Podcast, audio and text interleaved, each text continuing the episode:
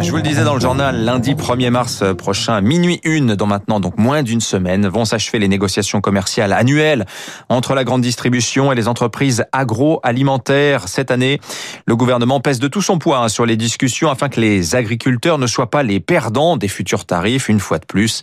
Est-ce à l'avantage du consommateur? On en parle ce matin avec la présidente de la FNSEA. Bonjour Christiane Lambert.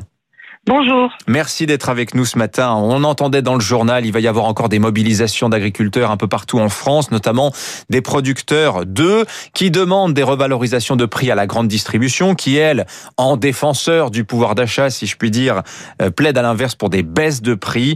Euh, c'est toujours aussi compliqué. On a l'impression qu'il n'y a pas eu de loi Egalim, hein, Christiane Lambert. Hein.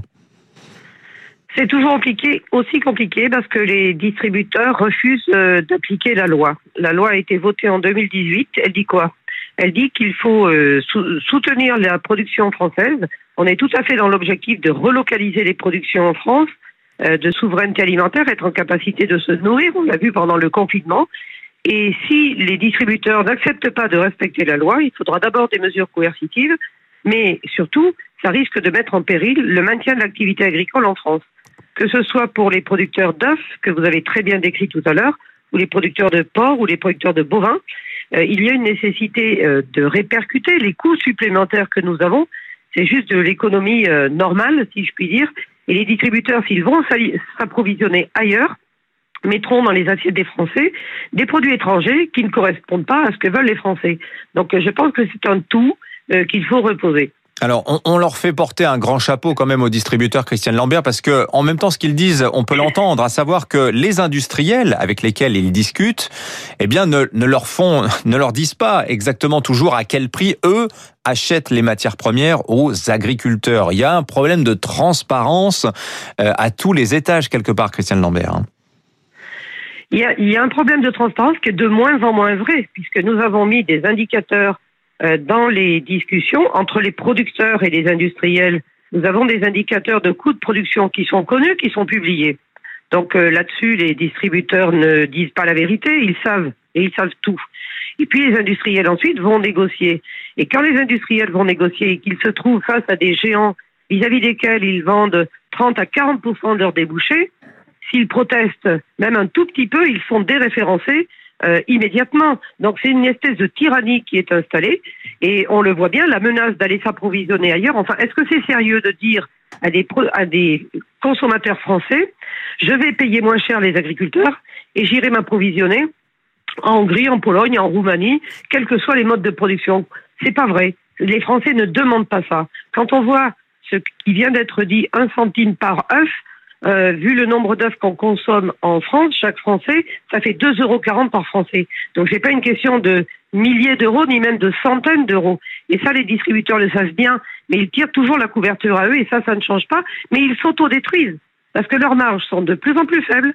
Ils se font une guerre de parts de marché incroyable au point d'ailleurs que certains d'entre eux commencent à battre de l'aile. Donc c'est un système qui est totalement toxique et pervers. L'ANIA qui représente hein, les, comment dire les, géants de, l'agroalimentaire disent voilà c'est 7 milliards de déflation hein, sur 7 ans euh, tirés du fait des, baisses de prix demandées par la grande distribution.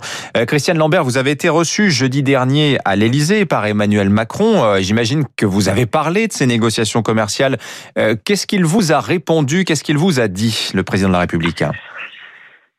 Le président de la République nous a dit qu'il faut tenir. C'est-à-dire que nous, nous avons rappelé que la loi alimentation, elle est venue des crises de 2015-2016, rappelez-vous, où tous les Français se sont émus de voir que les producteurs se levaient le matin pour taire leurs vaches, pour soigner leurs animaux et travailler à perte. Et ça, ça ne peut pas durer. S'il y a autant d'agriculteurs qui ont des difficultés, qui le vivent très mal et qui, pour certains, passent à l'acte, et vous voyez ce que je veux dire, c'est parce que les revenus ne sont pas suffisants. On ne peut pas euh, continuer à exiger toujours plus des agriculteurs, plus de qualité, plus d'environnement, plus de bien-être animal, et dire au bout du compte, on vous achète vos produits moins chers. Ça, ça ne marche pas. Et donc les distributeurs doivent rogner un peu sur leur marge. Quand on voit toutes les sanctions dont ils font l'objet en ce moment, c'est quand même qu'ils mhm. trichent abondamment. Intermarché s'est fait rattraper par la patrouille. Vendredi, C'était Leclerc il y a peu de temps. Euh, Carrefour titre un chiffre d'affaires et un résultat en augmentation de 15% On a fait un tout petit article dans la presse, mais on l'a vu. Donc la réalité, elle est que pour l'instant, ils tirent encore leur épingle du jeu, ils trichent chaque fois qu'ils peuvent, ils mettent des plateformes à l'étranger pour négocier pour contourner la loi française, mais tant Julien de Normandie qu'Agnès Pannier-Rudaché à Bercy ont dit nous ne détournerons pas le regard, nous tiendrons. Et le président de la République a dit la même chose. Donc ce durcissement permanent avec les distributeurs, il est fatigant.